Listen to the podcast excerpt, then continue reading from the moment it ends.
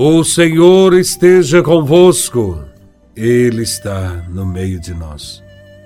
Proclamação do Evangelho de Nosso Senhor Jesus Cristo, segundo São Lucas, capítulo 3, versículos de 1 a 6.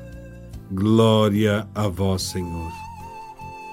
No décimo quinto ano do império de Tibério César, quando Pôncio Pilatos era governador da Judéia, Herodes administrava a Galileia.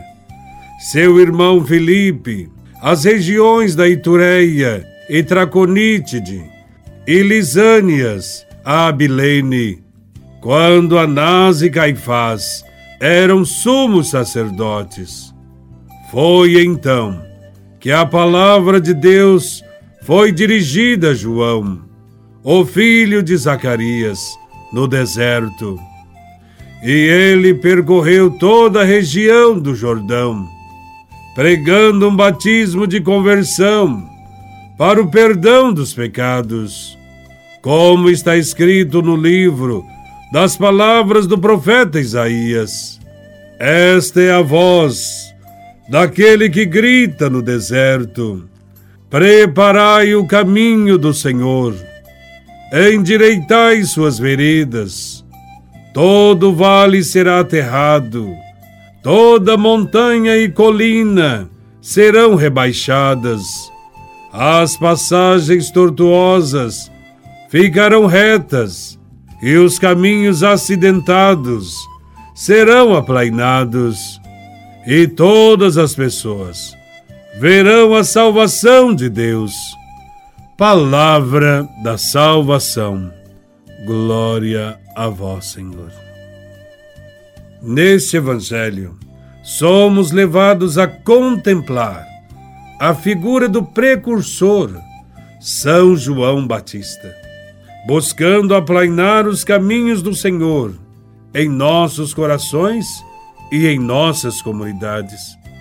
João Batista é consciente de sua identidade isto é, sabe quem é e qual é sua missão. Nesse sentido, ele é a voz, o mensageiro ou o instrumento que deve preparar as pessoas para o encontro com Jesus.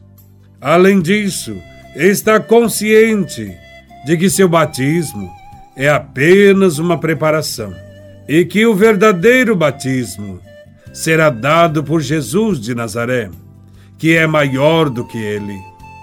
O batismo dado por João Batista era de preparação e conversão para a vinda do Messias. Quem recebia o batismo devia corresponder com uma mudança radical de vida. De fato, para acolhermos Jesus, não basta termos nosso nome escrito nos registros batismais ou fazer parte da igreja de modo meramente exterior. Precisamos sim mudar o nosso coração e também nossas atitudes. Preparar o caminho do Senhor é buscar, de modo verdadeiro e sincero, a conversão. A conversão deve atingir nossa maneira de relacionarmos com Deus com os irmãos e também com os bens deste mundo.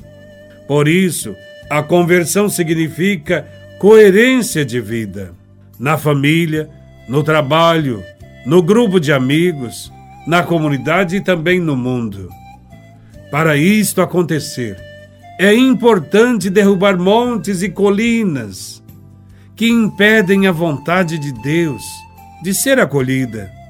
Usando a simbologia de João Batista, existem montes e colinas que impedem seguir em frente. Essa simbologia de montes e colinas é interpretada normalmente como dificuldades, obstáculos na caminhada da vida.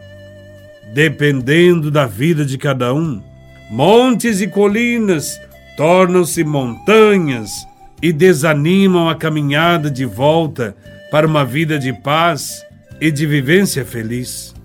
Quantas pessoas deixam de viver porque apostam a vida em estradas que prometem levá-las até o alto dos montes e colinas, mas nunca chegam lá. Viveram perseguindo uma estrada que nunca lhes ofereceu o que prometia. Chegam ao final da vida decepcionados, frustrados, porque caminharam num caminho que nunca podia chegar no endereço ao que lhes era proposto. Há vozes que falam e gritam, ditando rumos para a nossa vida, que mostram onde está o poder, a felicidade. Vozes que prometem fama e sucesso, dinheiro e tranquilidade, como recompensa de um paraíso terreno. Vozes que fazem propostas de caminhos que resolverão todos os problemas existenciais. São as vozes desencontradas, vozes mentirosas, indicando caminhos inseguros. No meio de tudo isso, aparece a palavra de Deus, gritando que é preciso fazer caminhos novos, que favoreçam encontros, que geram mais vida e menos competições e menos ódio. Somos convidados a compreender que o melhor modo de preparar o caminho com o Senhor é caminhando nos caminhos de Deus, ouvindo a voz de Deus gritando nos desertos de nossos dias e derrubando o que impede de seguir nos caminhos divinos.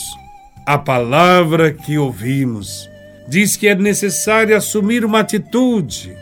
Então, quero incentivá-lo a buscar uma estrada que te faça feliz.